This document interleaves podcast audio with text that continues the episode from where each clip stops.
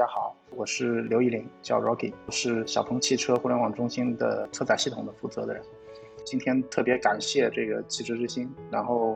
呃能够有这样的一个机会，能够跟行业的朋友去做这样的一个交流。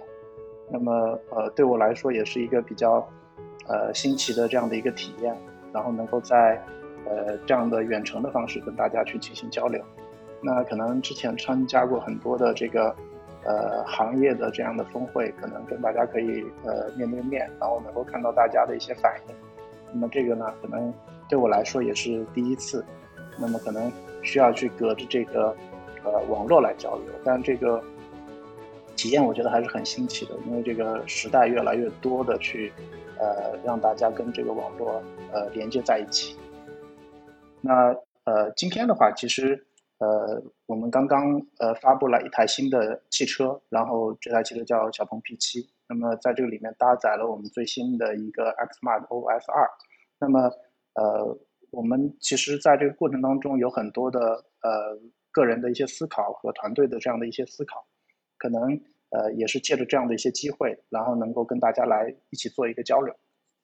那么呃，谈到这个呃今天的这个智能汽车，其实。呃，系统变成了里面很重要的这一部分。那么我们在这个过程当中呢，其实呃，针对一些关键性的一些问题，然后去做了一些探讨。那么呃，这些探讨呢，可能也是呃有很多仁者见仁，智者见智的一些地方。那么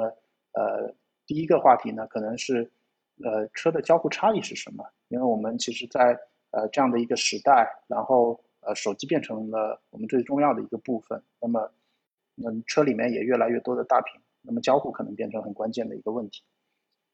然后另外一个也是在最近的几年大家谈的非常多的一个议题，也就是智能驾驶舱。那么我们对于智能驾驶舱的理解会是什么样子？那么第三个呢，也就是说，呃，今天我们叫 XMart OS，然后在呃其他的这个智能汽车里面也有它自己的这个 OS。那么呃这个操作系统能够给汽车带来一些什么样的东西？那么这些里面呢，可能。有些观点呢，也不是特别的成熟，希望能够借这个机会，也可以跟呃行业内的朋友做一些交流。那么，呃，我们先从交互开始。我觉得，呃，一个交互可能是呃一个革命性产品的一个最关键的一个部分。那么，今天我们都说智能汽车是呃一个划时代的一个产品。那么，在呃每一件划时代的产品里面，其实都伴随着这个。革命性的交互，那么我们就拿呃最熟悉的这个苹果来说，呃，它从那个呃电脑，然后再到 iPad，然后再到 iPhone，实际上它呃产生了三代不同的这样的革新。但我们其实把眼光稍微放到一些嗯大家不太关注的一些产品，如果我们用 Apple TV 的这个遥控器来去看的话，你会发现。呃，其实 iPod 最早期的时候，实际上它是有实体按键的。那么在它的这个呃呃这个整个的触摸的这个 Touch Roll 的这个旁边，然后呢，呃，你会发现，其实，在同时代的这个呃苹果电脑和 Apple TV 的这个遥控器上，其实也采用了类似于这样的一些设计。那么随着时代的一步一步的发展，你会发现它的最末的一代的这个 iPod Classic 上面。实际上，它已经简化到只有中间的这样的一个触摸的呃圆圈了。那么同时代的这个呃 Apple TV 上面也是同样的。那么呃，再随着时代的发展，就像呃今天已经变成了一个全触摸的一个时代，你会发现呃最新的 Apple TV 四它的遥控器也发生了一个变化，它甚至更加像是我们今天呃在这个电脑上使用的这个触摸板。所以说。呃，革命性的这个产品，它的革命性的交互虽然说是呃跟产品之间是一个依存的关系，但是这个技术并不是一个单一的一个角度，那么它会跟其他的设备进行交汇、进行延续。那么这也是为什么是说今天我们汽车里面会越来越多的去使用触摸，因为真正属于这个时代的这个交互方式实际上是触摸。那呃，实际上我们在汽车里面其实已经在很长的一段时间内去面对了这样的一个挑战，也就是说，呃，触摸并不是一个百分百安全的这样的一个呃交互手段。那么，呃，当我们要在车里面去适配它的时候，采用什么样的方式去应对它？那么我们在呃这个行业当中看到了很多的一些例子。那么我们在概念的车型上面可以看到越来越多的屏幕，那么曲线的这样的屏幕。那么最新的这个 Tesla 上面你可以看到，就是说它把所有的物理按键都干掉，然后基本上呃只剩下中间的一块屏幕，甚至把仪表也合并进去了。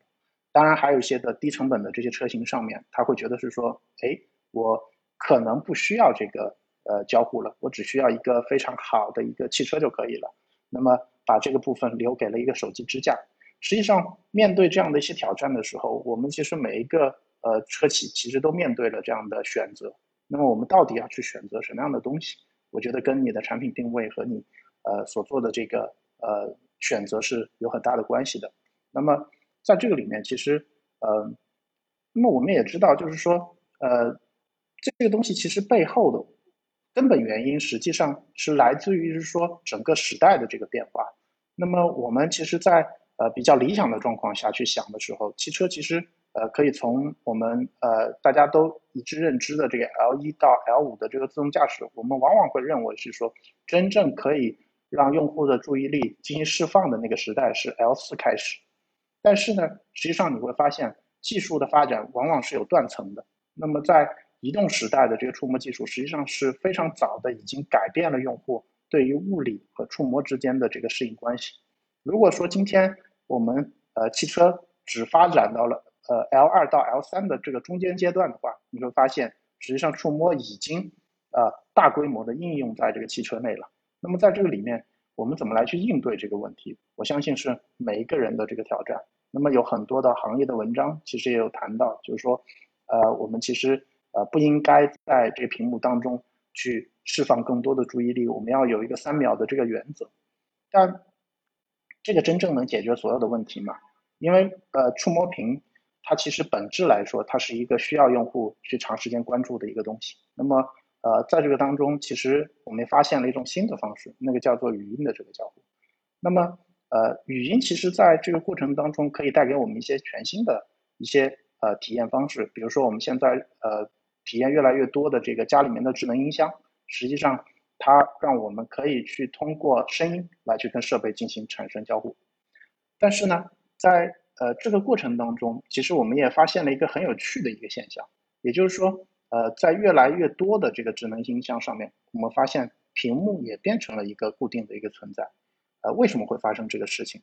实际上，我觉得呃挺有趣的一个点，也就是说，在声音的这个交互当中，它有一个呃很关键的问题没有被解决。第一个。我觉得就是什么你能够做和什么你不能够做。那举一个非常呃简单的一个例子，那么最早开始做智能音箱的是 Amazon 的 Echo，那么它拥有了几十万的这个 skill，那么它有几十万的技能，在这个过程当中，我相信没有一个人能够真正的知道所有的这个技能是什么样的，以及怎么来去使用。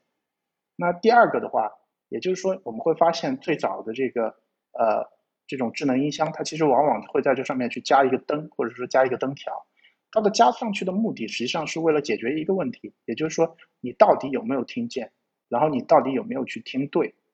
那这个其实呃，往往在呃这种抽象化的方式上面，其实是呃可以做到的，就是我可以表达一个简单的这个状态。但是你有没有听对这件事情，实际上是没有答案的。那我相信屏幕的加入，实际上是。某种意义上，为了解决这个问题，因为它可以把呃这个呃 AI 所听到的这个文字内容一五一十的反呃显现在这个屏幕当中。然后还有一个，我觉得也是很关键的。那么我们会呃举个最简单的例子，我相信大家呃在现在的呃生活当中越来越繁忙，会经常的去听一些文本性的一些内容。那么类似于像呃电台的一些节目。那么如果我们对比呃用实体的书阅读。和去收听一本电子书的话，我们来去对比它的效率，你会发现是说，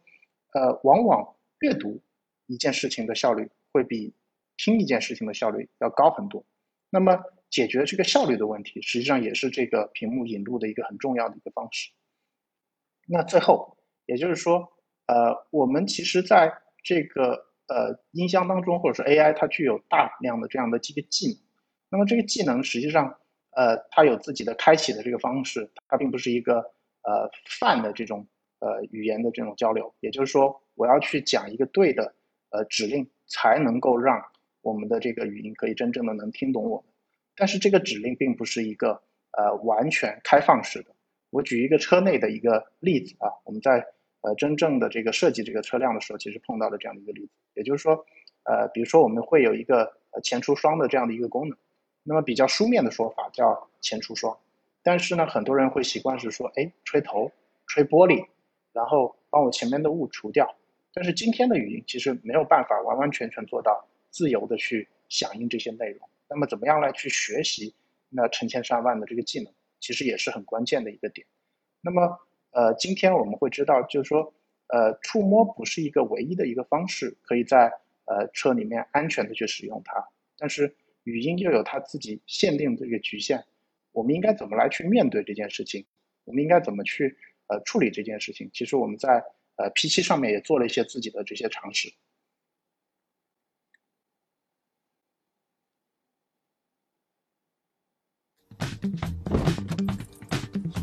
啊，嗨，加维斯，我要换身衣服。明白，我来调下座椅。来点风。空调开喽。十八度。搞定。风量十档。十档风了。跟我吹。吹你大爷。座椅通风。通风三档。座椅恢复。座椅恢复中。车窗透点气。开了个小缝。运动模式。OK。聚集地。走起。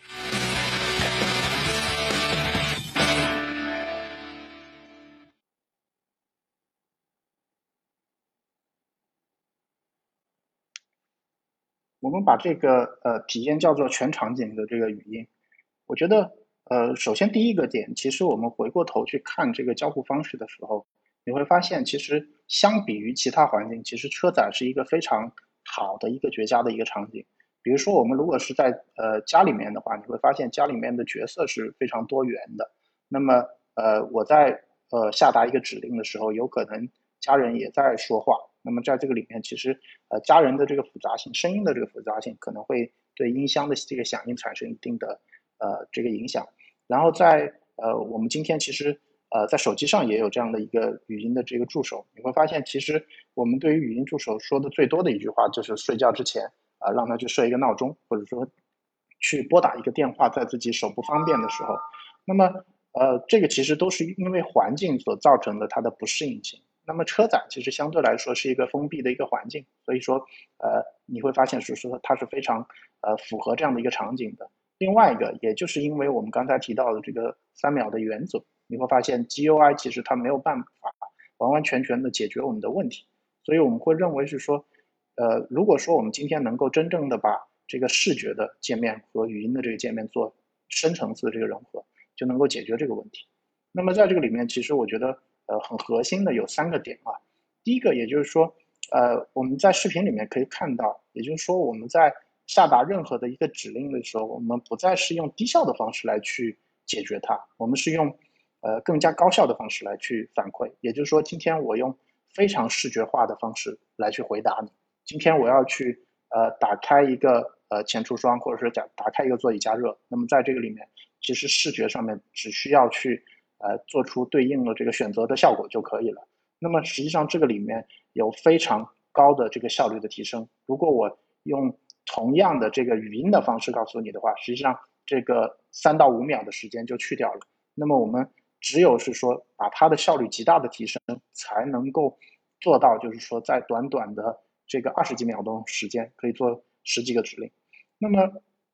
当然，这个还需要去跟技术做深度的这个连接。那么，在这个呃演示的这个过程当中，你会发现，就是这个语音是在持续的去倾听我们，然后可以去支持我们不断的去下达指令，甚至说它可以有上下文的关系。然后最终它也可以去根据这个环境的这个方式，然后去呃去消除我们在副驾和后排的这样的一个噪音。那么我觉得是这是第一个。然后第二个的话，我觉得在呃我们去做视觉和呃，这个语音的这个融合里面，呃，自然而然的就产生了一个非常重要的一个点，也就是说，今天到底什么样的功能、什么样的内容是支持我们的语音指令的？那么在以前其实是一个非常抽象的一个状态，也就是说，今天我们能够搜索什么东西，今天我们能够去控制什么样的东西，完完全全是靠用户的这个尝试。那么用户如果尝试了两次、三次，他会对这个语音产生这个不信任。那么我觉得，呃，在我们真正的去做这个视觉和语音的这个融合的时候，你会发现它会产生一种共识，也就是说，我们只要是今天你在界面当中所能看到的这个指令，你都可以去说。那么在我们全场景语音里面，我们把它叫做所见即可说。然后，当然除了这个之外，我们刚才提到的还有一个很重要的一个点，那么也就是说，如何去学习这样的一个指令。那我们呃目前的这个视频当中也没有去呃讲到这个部分，但是我们有一个非常有趣的一个设想，希望是说，呃把我们退回到一个小朋友的一个状态。那么如果我们要去学习一个新的东西的时候，怎么样的方式是最简单的？那么我们呃尝试找到了这样的一个解，但是我们还没有来得及实施。那么希望在呃今年的晚一些，甚至是说明年的时候，能够去给大家去呃跟。大家去交流和展现这样的一些想法，那么呃也在这里卖一个关子，因为我们毕竟还没有去做完这个东西。那谈到交互的话，我觉得呃交互的一个核心实际上是为了呃服务于这个产品。那么这个产品其实在呃很多的这个时间内，我们都呃在尝试定义这样的一个东西，就是智能驾驶舱。那么在很多的这样的。呃，文章当中或者说是大家的交流当中，其实我们都呃尝试的去定义这样的一个呃内容，但我其实是希望退开一步来讲。那么，如果我们从字面上来去呃尝试回答的话，也就是说，智能驾驶舱，那么它代表了两个东西，第一个是智能，第二个是驾驶舱。那我们先来看一看呃智能，也就是说呃我们其实做过一个呃。就是在线的这样的一个呃研究，然后我们去看一看，就是说大家对于智能的理解是什么。那么呃这个里面其实有很多种不同的这个答案。那么这些都是呃我们的消费者或者说我们的用户对于智能的一些理解。很多人呃在最早尝试这个智能汽车的时候，他可能会觉得说，嗯，屏幕够大啊，就是智能的，因为它这里面有很多很复杂的这些功能。那么，呃，或者说屏幕更多，它就是一个很好的这样的一个智能。但随着这个时代的不断的这个发展，然后呢，我们对于智能又有了一些呃全新的一些理解。比如说，最近很多人就会说，嗯，你如果有一个这个 HUD 啊，它就是呃抬头显示，那么它就是一个特别科幻的一个呃象征。那么往往往我们会把一些科幻的东西跟我们的这个智能联系在一起。当然，还有一个可能就是我们的呃这个虚拟的这个 AI 的这个形象。那么很多人会觉得是说，哎，我有一个呃全新的这个 AI 的形象。那么它无论是以实体化的方式来去展现，或者说是像呃图里面大家做了很多种呃类似于这样子呃虚拟现实的形式去展现它。那么这些呃到底是不是智能呢？我觉得呃我们先不从这个角度去理解，这个是用户对它的这个期待。那呃，我们希望先从呃驾驶舱的角度去讨论一下这个问题。那么，往往大家其实呃对于驾驶舱呃去思考这个驾驶舱的时候，实际上呃很就是很容易被这个字面的东西所误解。也就是说，我们呃往往讲的是整个的这个车辆的这个内表面，也就是说呃打开门坐进去，再关上门之后的那个空间。但是呃我们在想这个问题的时候，其实呃，希望跳开这个环境来去思考，也就是说，呃，如果我们把这个车辆当做一个大的智能设备的话，那么，呃，一个智能设备它往往需要这样的一个用户交互，那么需要用户交互的话，那么这个里面就一定会有输入和输出，那么在车辆这个交互过程当中，你会发现现在的智能汽车它有了越来越多的这个传感器。它可以去感知到我们的环境，比如说像自动驾驶的一些技术，它甚至是可以去识别很多的这个交通环境，呃，人，然后这些道路上面的这些各种各样的这些东西。然后呢，呃，另外一个，它可以知道自己的这样的一些状态。那么随着电子电器架构的这个升级，越来越多的这个底层的功能开始被数字化和电子化，那么它越来越多的知道自己的这个状态。那么，同样的车辆也会越来越多的知道人的这个状态。那么它是主动的去感知，比如说我们在 G 三上面有人脸的识别，然后有呃，越来越多的车辆也会去配备这个分神的这些提醒。那么，呃，用户也会通过界面去对这个东西进行输出。那么，我们可能通过呃语音的方式，通过操作这个方式。那么，如果我们抽象的来去呃谈这个输入输出的话，你会发现它会有很多种不同的这个东西。那如果我们在呃实际的去看的话，把它再复杂化一层，你会发现，呃，其实不仅仅是这些。比如说，当一辆汽车联网之后，那么我们会知道，呃，外部的这个天气。我们有了呃这个路线的这个信息的话，你会发现说前方的路况，我现在在哪，我现在的这个电量、车况，然后时间、环境的亮度，然后路牌、路灯、空气质量、行人和非机动车这些其实也是外部的这个输入。然后车内的话，你可以从温度、状态，然后乘客、终点、手机的电量。外部的这些来电，然后空气的这些质量，这些也可以变成一种空这个环境内的这样的一个输入。那么，呃，当然还有外部的一些呃输出，我们可以呃不再单单的去控制一个界面的变化，我们可以控制大灯的一个状态，我们控制外部的声音，我们控制雨刮，控制充电口，控制后视镜的一些角度，然后我们也可以通过呃我们空间内不仅仅是屏幕内的东西啊，我们可以通过。空调的一些设定、灯光的设定、座椅的角度，然后还有呃地图音乐的这些内容，然后屏幕的亮度，甚至声音的设置和位置，然后包括安全带的这个力度，其实都可以变成我们输出的一种方式。那么，如果我们把这个东西泛化的话，我其实从个人的角度来说，我们不应该去限定在这个长舱内，而是说把整个车作为一个完整的一个整体。那么。呃，这个完整的整体可以带给我们什么样的一个东西呢？我想给大家看一个呃比较有趣的一个短视频。那么这个可能也是前阵子在呃这个网上传的比较多的。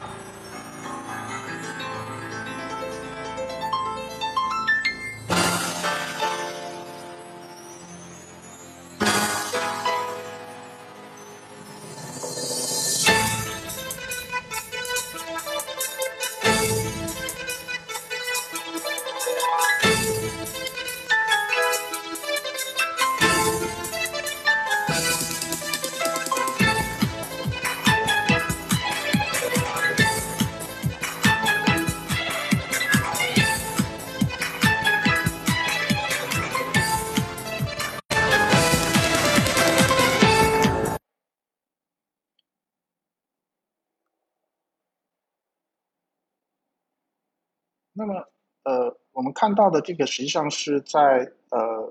呃我们区域发布会上面所展示的这个灯语，大家可以看到有单车的和这个多车的。那么，为什么来去给大家看这样的一个视频？我希望，呃，当然这个呃我们呃是为了宣传的这个角度，所以说做了一个非常炫酷的这样的一个呃灯舞的一个效果。但是实际上来说，呃，它所呃传达的这个内容不仅仅是这个，也就是说今天。其实这个灯光不再是一个呃非常单一的一个东西，那么我们去感知很多的东西，去传达到外部，那么这些可能是偏向于娱乐的这个功能，比如说我们在呃这个直播会呃直播的时候，可能大家呃这个直播的时候环境比较复杂，并没有注意到，就是在深夜的时候，那么呃这个呃这个 DJ 可以去通过这个音乐的这个律动，然后去控制这个灯语的这个律动，那么它可以去感受这个东西。那么，甚至它可以感受声音，而不仅仅是我们刚才提到的这个呃韵律。那么，呃，这个也只是外部的这个部分。那么看起来也还是说处于娱乐的这个状态。那么，如果我们再拉回到更实际的这个功能，也就是说，呃，我举一个比较呃有趣的一个例子，也就是说，在中国的驾驶环境当中，大家其实呃经常会碰到这样的一些状况，也就是说，我们的车辆停在路边，然后这个时候可能会有送外卖的小哥骑着。那个电驴从旁边经过，那么呃，我们的车辆可能会有这个后后方的这个来车预警，那么可以告诉你说现在开门是不安全的，但是后排其实是没有办法看到这个信息的。那么在呃 P7 的这辆车上，我们其实做了一个设计，也就是说，呃，当后排的这个人看不到这个灯，但是外面又有危险的时候，我们其实是可以把整个氛围灯的颜色变成红色，然后去警示它。那么你会发现在这个过程当中，其实呃，它其实做了几个最重要的这个改变，也就是说，通过把所有的硬件能力和软件的能力和信息去充分融合，然后呢，通过场景的方式让软件为硬件去赋予场景的能力，比如说氛围灯。在行车的过程当中，它可能是用来去呃跟你的音乐进行律动。那么如果你正在去跟呃这个语音交互的话，其实我指示的是说你现在识别的是主驾还是副驾的声音这样的一个指向。那么如果我们在做空调的这个调节的时候，那么我又通过颜色来告诉你现在的温度是属于偏冷还是偏热。那么像刚才的呃停车的这个环境，那么我又通过这个呃颜色来告诉你安全与否。所以说，这样的一些变化，实际上是通过软件为硬件赋予了这样的一个场景的这样的一个能力，那么让它可以去传达信息，让它可以去真正的去呃变成一个更加弹性的一个能力，而不是一个单一的一个设备。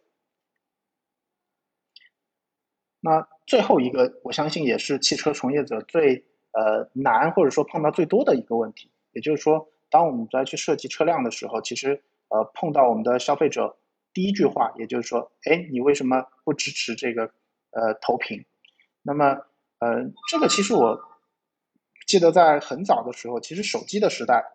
也有这样的类似的这个讨论。很多的人其实不接受呃一个没有键盘的一个手机，即使是在 iPhone 啊已经出来之后，其实呃我们回想当初的话，有很多很多的质疑的声音。因为大家会觉得是说，一个手机它没有一个直接拨号的一个界面，这是一个大逆不道的事情。那么很多熟悉了用 BlackBerry 的这些用户，他们也会觉得是说，它没有一个这个 QWERTY 的一个键盘，它其实是不能够称作为这个智能手机。因为在这个 PC 时代，其实一个键盘是一个最重要的一个输入设备。那么有些人也会觉得说，嗯，你连一个这个。呃，手写笔都没有，那我怎么来去进行控制？怎么样去做精准的这个操作？但时间会让这些东西发生变化。那么在这个里面，我们希望去探讨一个问题，也就是说，今天这个呃操作系统或者说汽车来去做自己的车载系统，它的核心目的是为了什么？那么我想呃跟大家讲一个东西，也就是说，其实往往我们能够看到的，其实更多的是呃这个上层的这个。用户的这个交互，也就是我们看到的这个信息的交互，但实际上，呃，在新的智能汽车当中，其实就像冰山下面，其实存在了两个不同的操作系统。那么一个当然是为了我们的自动驾驶所存在的，那么另外一个也是我们的越来越多的预控制器所存在这个交互系统。那么你会发现是说，呃，我们用户其实往往只能看到上层的这样的一个信息，但是实际上。很多的信息，很多的决策其实是来自于底层。那么，我们看到，其实，在它的几个系统之间产生了非常高频的这个信息的互动。那么，在呃上层的话，它其实主要的是把机器的一些决策、汽车的控制，来去把它做视觉化，然后跟整个的这个互联网连在一起去做智能化。那么，甚至是说跟每一个用户自己的行为联系在一起。那么去做它的个性化，那么中间的这个系统，其实它更多的是去感知环境、进行判断、去控制和指挥车身。那么最下层的系统呢，它其实是去接受这样的智能的这个指令，自己去调整这个车辆的运行状态，然后把这些信息反馈到上层。你会发现，其实这几个系统之间产生的是非常实时和紧密的这个连接关系。那么我们回头去看的话，你会发现，呃，从呃，自动驾驶的这个系统到这个上层的这个车载系统，然后包括预控制器系统，你会发现它越来越多的去采用这种高速的连接、高更高的这个算力，这也是很重要的一点。也就是说，大家要处理的信息不仅仅是一个导航，不仅仅是一个个人的信息而已。那么，呃，之前大家越来越多的去要求投屏，我相信也是因为我们在上层的这个体验上面没有跟其他的这个设备和整个车身的这个控制做更深层次的这个连接和同步的这个发展。那呃，这个深层次的连接和发展能够带来一些什么样的一些变化呢？我会给大家再看一个呃小的这个视频。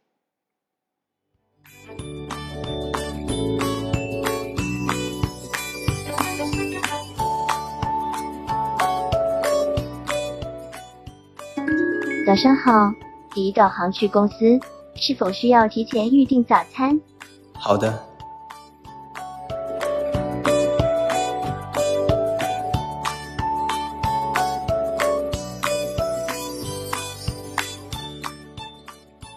将进入高速道路行驶十五公里，建议开启 ACC 自适应巡航。开启。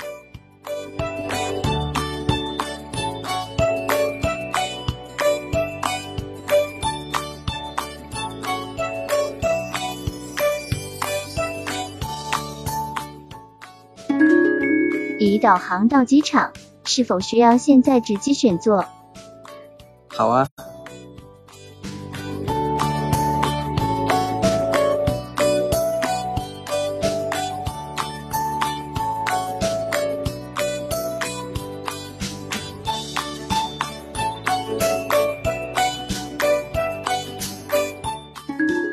现在是深夜，你应该累了，是否寻找代驾？行。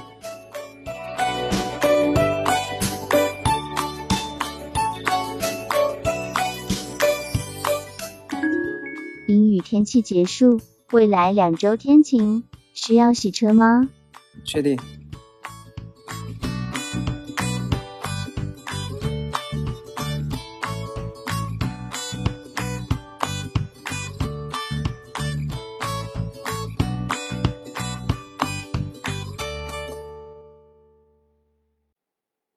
那么，呃，刚才给大家展示的实际上是，呃，我们在和呃支付宝的这个小程序合作的这样的一个展示的一个视频。其实，在这个过程当中，呃，如果我们仔细去回想这个视频当中的很多的内容的话，其实它发生的很多的事情，其实跟我刚才提到的这些信息之间的这个打通是有关系的。那我举个很简单的这个例子，也就是说，呃，如果在车内的这个摄像头如果能感知到用户它属于疲劳的这样的一个状态的话，我可以，或者说是现在这是一个深夜的一个时间的话，那么我可以推荐给用户一个呃代驾的这样的一个服务，或者说用户呃进入到这个支持自动驾驶的这个高速路段的话，其实我可以呃告知和呃推荐用户去使用这个自动驾驶这样的一个功能。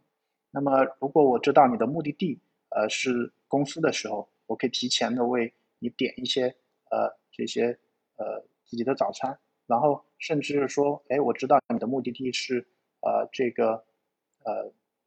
机场这样的一些地方的时候，我可能会去询问你是否需要去做提前的这个呃登机的这样的一个呃准备工作。那么这些信息其实呃你会发现它不再仅限于一个呃单纯的一个信息和单纯的一个交互。那么其实呃整个的这个车载的 OS 实际上它呃承担了去连接网络、车辆、成员。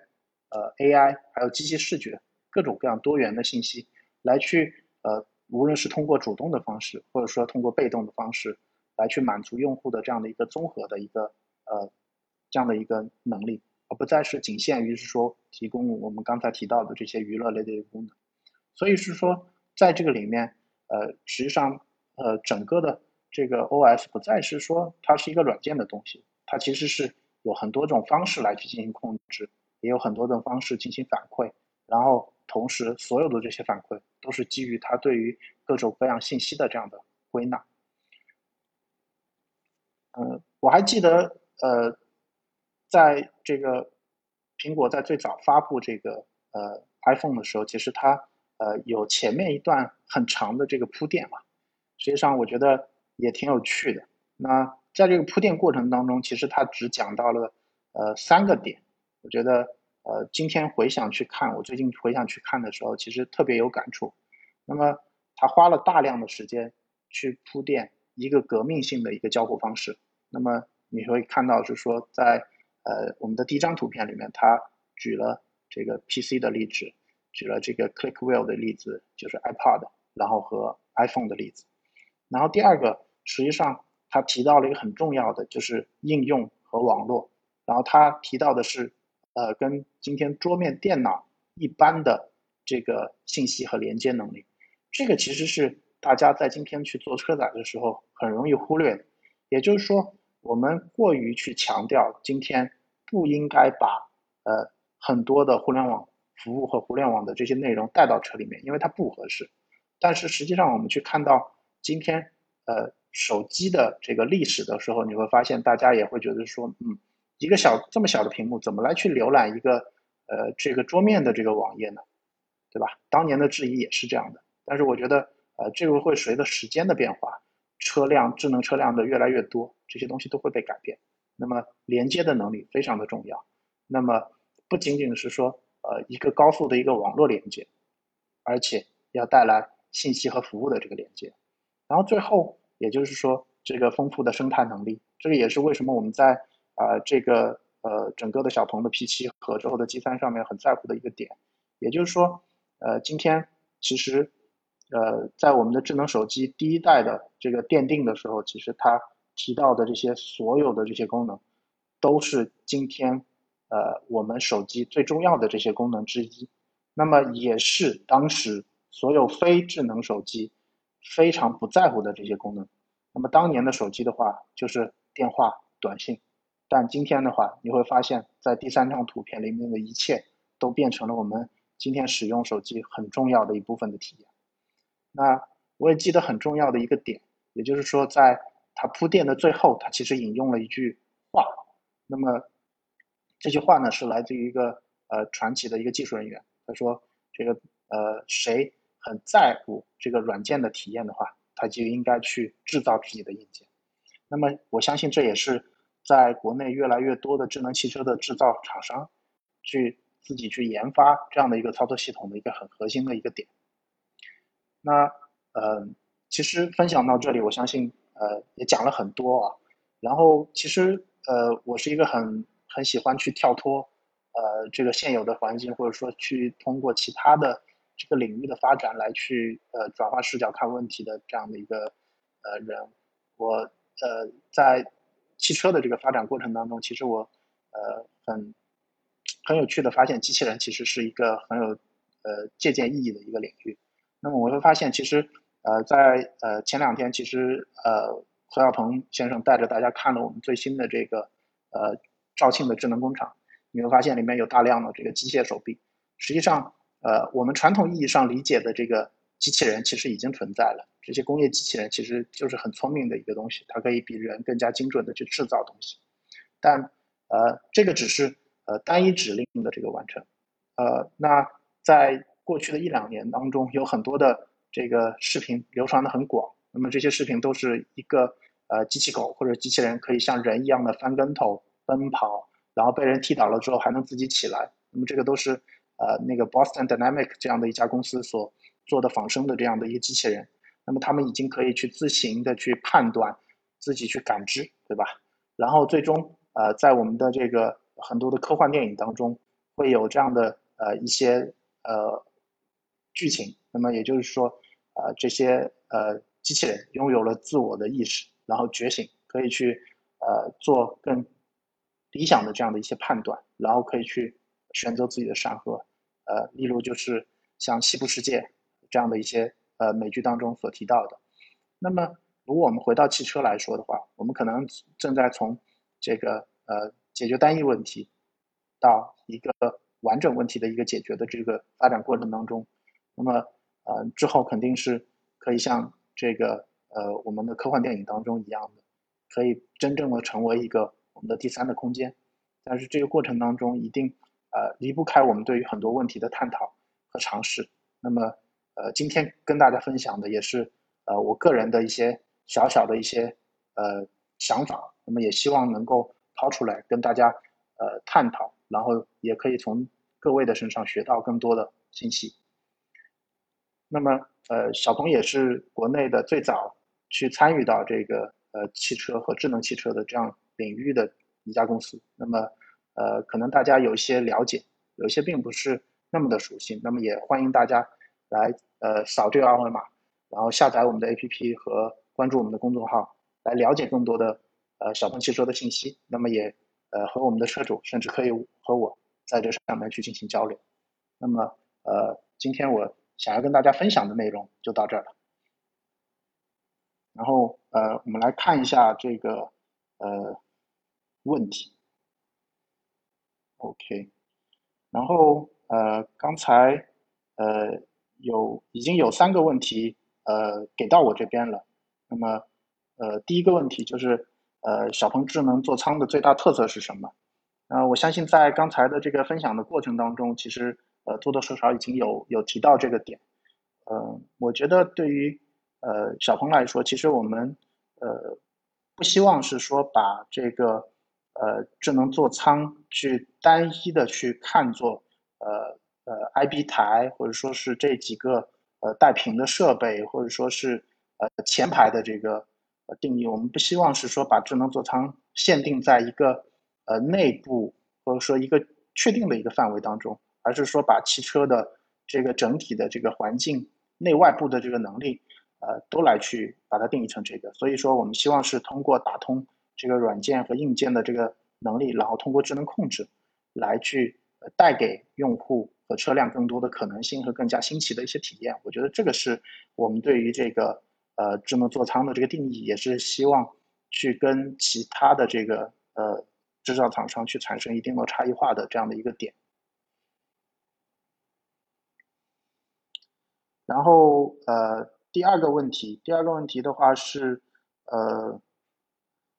在车载语音交互当中，小鹏如何去看待 AI 实体和虚拟形象当中的优劣势？然后在呃实体的车载语音助手方面，小鹏有一些什么样的一些规划？嗯，我觉得首先一个点，也就是说，呃，我们做的任何的产品的选择，其实呃都需要去服务于你的呃产品的定位本身和用户的需求。那么我觉得。呃，无论是你去做什么样的选择，都不应该脱离这些东西。那，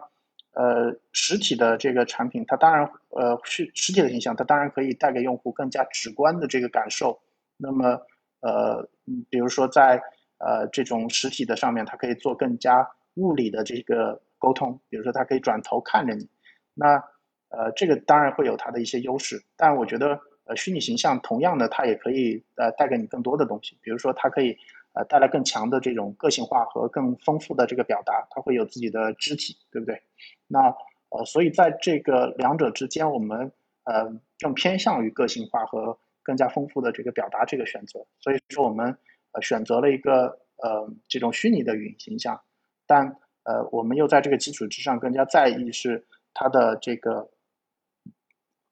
形象本身的这个自定义，然后它的呃甚至说它的声音、它的名字。未来它的形象都可以去做更多的这个更换，那么让它跟用户之间产生更加直接的这个联系，因为呃物理的产品往往它的定义的自定义的这个代价是非常大的，那么呃这个其实是呃虚拟形象的这个优势吧。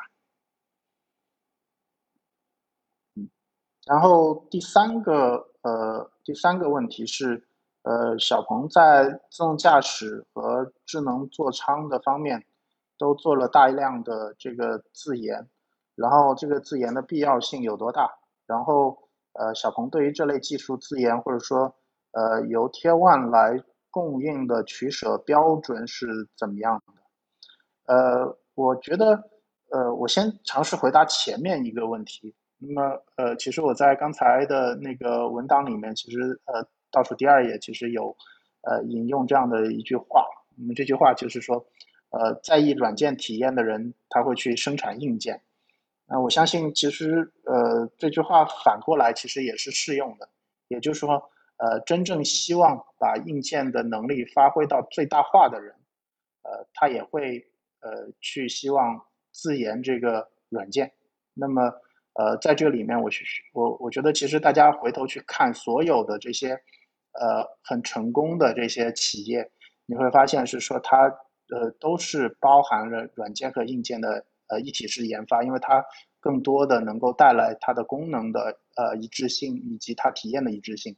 然后举个最简单的例子，也就是说，呃，今天比如说苹果，大家不用说都是知道的。那么大家知道现在新的，比如说呃华为，它在芯片上面的积累也导致了是说它在呃整个的软件体验上面，它的呃电池的这些续航上面都会比呃它的竞争对手要强，还不用说是说它在这个呃照片方面的一些尝试。那么我觉得这个呃其实在呃手机领域也是非常常见的一个点。然后另外一个的话，其实我们回到汽车里面，大家呃如果去看呃今天在智能汽车的引领品牌的话，你会发现呃特斯拉，它其实在呃无论是从硬件上面来说，还是在软件方面来说，做了大量这个自研，对吧？我们刚才提到的这个三个层面的这个操作系统，在特斯拉其实全部都是自研的，然后包括说呃它的这个热管理的这个系统，然后包括它的座椅。啊，包括它的很多的这个硬件层面，其实也做了，包括它 OE 门，对吧？都是它自研的。那呃，即使是回到国内，呃，我们可以看到，就是呃，无论是这个呃未来还是理想，其实都在大力的去投入自动驾驶和呃这个车载系统，甚至底层系统的这样的一个研发。那呃，已经有对应的这个呃专家都来跟大家讨论和分享过。我相信，呃，如果我们要做好一个。呃，产品特别是在一个行业早期的时候，其实，呃，选择更多的资源，这是不可避免的，这也是呃唯一的一个路径可以走。那呃，我觉得呃，怎么去取舍这个呃这个自研和贴 One？呃，我觉得首先先先解决一个问题，也就是说这个东西是不是你的体验的这个核心吧？这个我觉得呃，因为这个问题比较大，我没有办法去。呃，完整的来去回答啊，但我觉得，嗯，首先第一个，我觉得要去呃考虑的是这个内容是不是你的核心，呃，比如说它呃能不能给你的这个用户带来最关键的这个体验。那么如果说今天自动驾驶是这个智能汽车的很重要的一部分的话，那么呃我相信选择用 Tier One 绝对没有自研带来的这个长期收益要来得高，最起码在前期。然后，呃，比如说在车载系统层面，如果你希望是说这个呃车载系统可以更加多的和硬件的去做打通，那么你的选择也就是只能自研，因为这个呃很简单，也就是说，当你去选择 Tier One 的时候，它所能给你的东西也是一个行业的解决方案，而不是一个个性的解决方案。特别是在你的呃资金和你的销量都不是特别的呃。能够去覆盖这么大的研发费用的时候，那么呃两个的投入产出比是不一样的。我觉得这个是呃我尝试回答的一个问题。呃，然后又有两个问题，呃，一个是你认为日后智能汽车的中控和自动驾驶的模块是否可以呃变成一个可模块化升级的一个硬件模块？然后这个呃趋势。可能变成现实的话，对于现在车机交互的开发工作会产生是不是产生巨大的变化？呃，即开发工作是未必跟着车型走，而是跟着车机硬件走。呃，我觉得你说的这个特别好，也就是说，今天其实这个变化已经在发生了，啊，这个变化已经在发生了。那么，呃，就拿今天的这个呃小鹏我们呃在做的事情为例的话，就是今天其实 P7 的这个呃这个大屏的这个硬件，实际上。呃呃，我说的是这个中间的这个 CPU 的这个部分，那么跟呃我们 G3 的这个新款就是 520i 其实是一个，那么上面很多的能力和很多的这个呃功能的话，除了这种硬件上面的差异的话，其实是呃相通的。所以说这个呃软件其实本身就是逐步的去呃变成这样的一个平台化的这样的一个能力，甚至是说在未来的呃这个自动驾驶和呃在这个。呃，大屏上面我们其实都会有这样的一个延续性的一个呃方向，而不是说呃一台车一个做法。我觉得这个是一个呃相对来说比较低效的一个方式吧。我觉得呃今天不不应该是说我们更换一个呃车型我们就重新再来一遍。我觉得这个对于呃这种知识的积累或者说我们能力的积累来说都是都是不利的。然后哇，还有还有三个问题啊。呃，另外一个下一个问题是说，各个厂商，奔驰、戴姆勒都在呃自研 OS，理想也是在。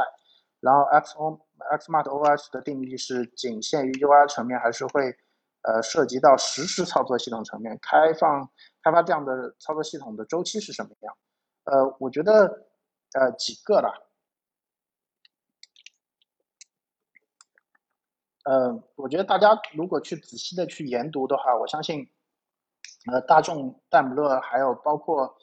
呃其他家都不仅仅限于这个 UI 层面的 OS 啊，我相信大家呃仔细去看的话，他们都不仅仅限于这个，所以小鹏也不仅仅限于这个。那么 X One 呃 Xmart OS 当然是呃处于这个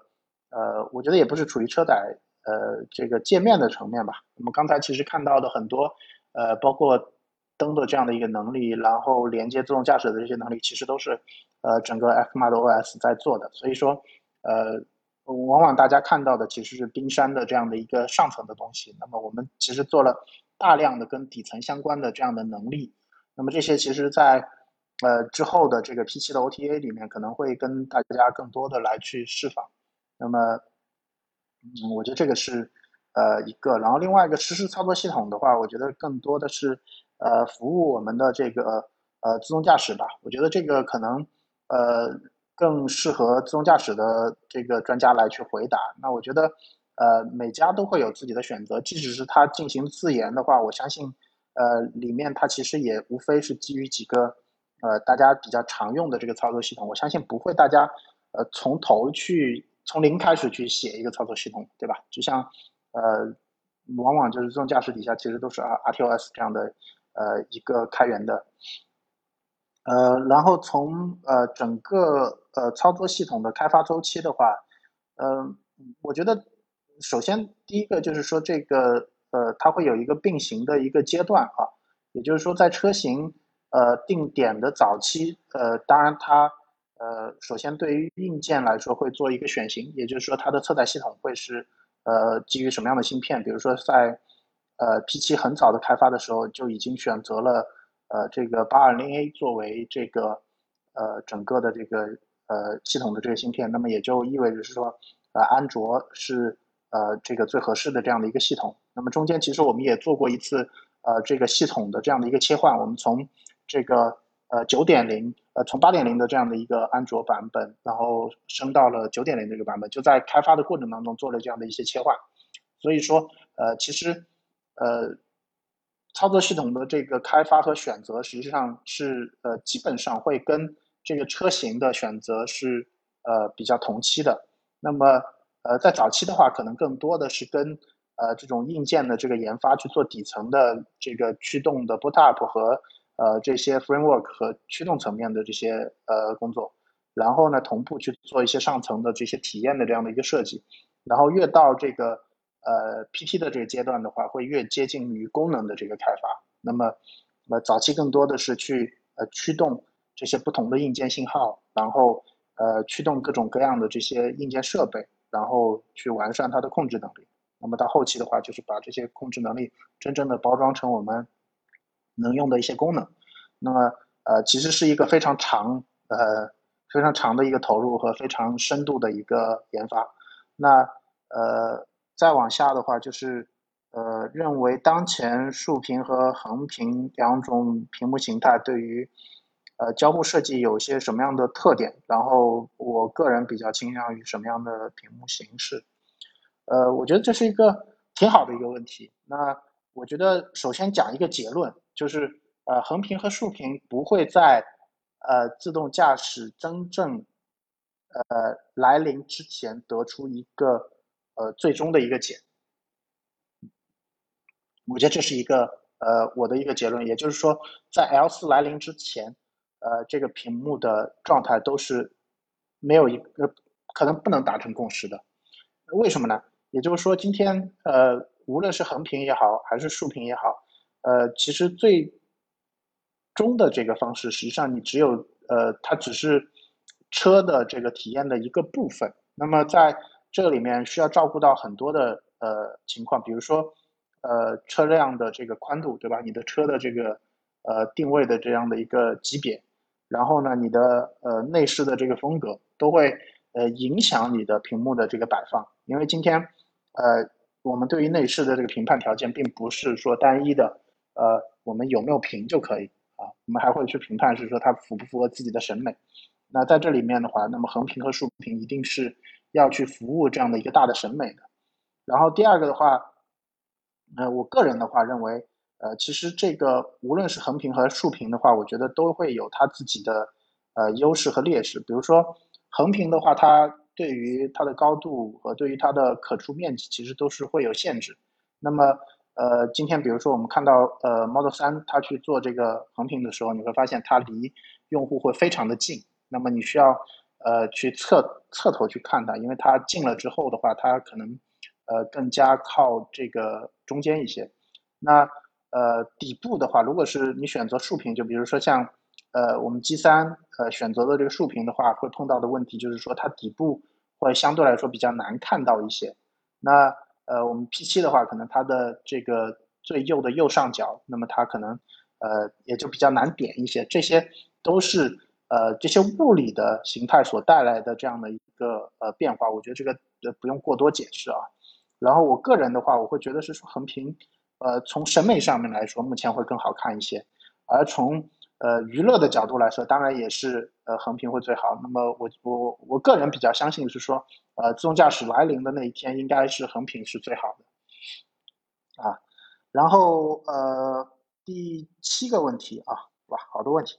呃，您呃，你认为说车内车联网应用和手机应用的功能上，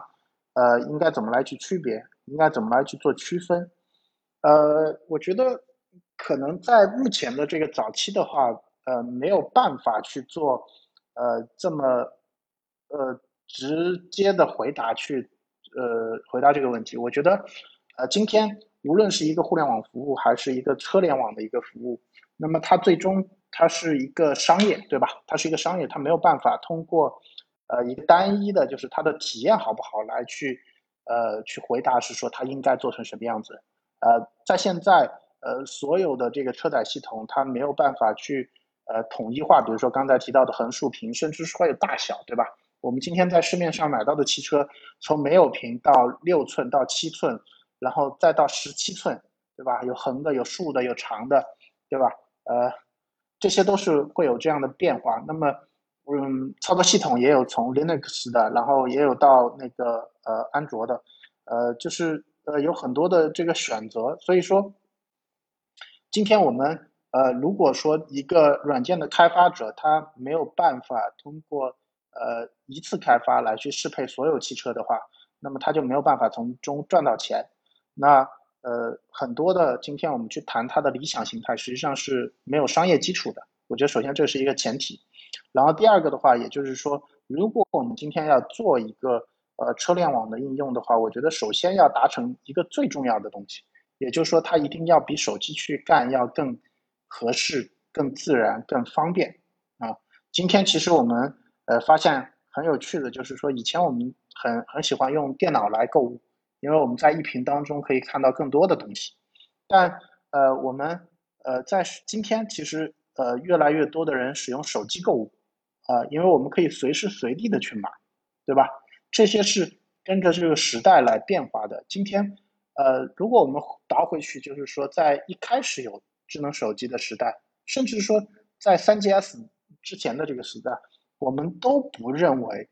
呃手机是适合购物这件事情的，对不对？所以说，我觉得，呃，今天我们来去回答它的时候，呃，只能用很抽象的方式来回答。也就是说，它在当前的这个呃时代下面，它是不是可以做的比手机更好？呃，做的比它更快，做的比它更自然。然后，呃，最后的一个问题就是，呃，小鹏打造智能座舱有没有哪一些方面是和其他软件公司展开合作的？然后，目前你们认为打造更好的智能座舱体验，行业有哪些关键环节存在瓶颈和呃有待提升的？呃，我觉得，嗯，我我先我先回答第一个问题吧，就比较比较容易回答的。呃，其实，在呃我们的智能座舱方面，我觉得有很多都是跟其他的呃软件公司展开的。那包括我们现在的这个呃地图导航，当然是呃由最好的这个。呃，地图供应商是高德来提供，对吧？呃，我们的语音的这个识别的这个引擎是由呃这个斯必驰非常知名的这个语音的这个供应商来提供的。那这些其实呃没有一个这个我们的呃所谓的这个智能座舱里面的能力和服务，呃是呃脱离这个这些嗯所谓的呃这个我们叫叫 T L one 也好，或者说合作伙伴，我更愿意叫合作伙伴。那么这些合作伙伴来一起去呃完成的，我觉得呃绝大部分都会有。即使是今天呃自动驾驶，它其实也是基于呃 NVIDIA 的这个呃它的初期的这个系统和驱动来完成。所以说呃今天是汽车是一个非常复杂的一个呃设备，它其实没有办法在硬件上面脱离这个呃合作伙伴。那么软件上面也同样的，只不过是说今天你要做的多深和呃做的多好，那么去取决于这个。然后，呃，第二个问题的话，我觉得，呃，挺好的一个问题，挺好的一个问题。但我觉得这个问题非常的，呃，难回答。我觉得，呃，有很多的东西都会，呃，让我们，呃，需要花更多的力气来去做。那我举一个，呃，我我们刚才放到的那个视频的这个例子，也就是说，呃，灯语的这个部分。那么我们在，呃，灯语上面其实实现了很多的能力，可以很动态的去控制，包括氛围灯也是这样。但呃，行业当中其实往往是使用这个呃片上操作系统，然后它是一个专门的呃一个控制器来去控制这个东西。那么呃，它为了呃安全或者说能力闭环的一个角度，它其实在呃天网原有的这个工作模式当中，它其实会把这个能力都写死。也就是说，今天呃，比如说我刚才举的氛围灯，在不同场景上呃下所举呃具备的这些能力，其实。呃，在一开始是不具备的，那呃是通过呃小鹏的这个研发人员和我们的这个呃硬件合作伙伴的这个研发人员一起合作，才把这个呃硬件的这个能力呃越来越多的这个打通。那呃我们在 PC 上面有很多这样的一些硬件能力，都是呃以呃我们的研发人员就操作系统的研发人员和我们内部的这个。其他呃，比如说嵌入式的这个研发人员，呃，电子电器的研发人员和我们的供应商的研发人员一起来去呃共同努力才呃达到的。我觉得呃之前通过由单一的供应商呃去完成一个闭环能力，然后再提供给整车呃这个 OEM 来去做集成的这种方式会呃越来越少。那么我们呃越来越多的会看到是说呃大家越来越多的去呃。把这个呃硬件本身的这个能力呃做得越来越开放，然后让呃软件可以更加动态的、更加场景化的来调用这些硬件能力。那么这些呃才是整个行业当中呃大家要逐步的去推进的一些事情，这个才能够真正的带给用户呃全新的这个体验。呃呃，我觉得这个过程一定会一定会发生，然后呃大家也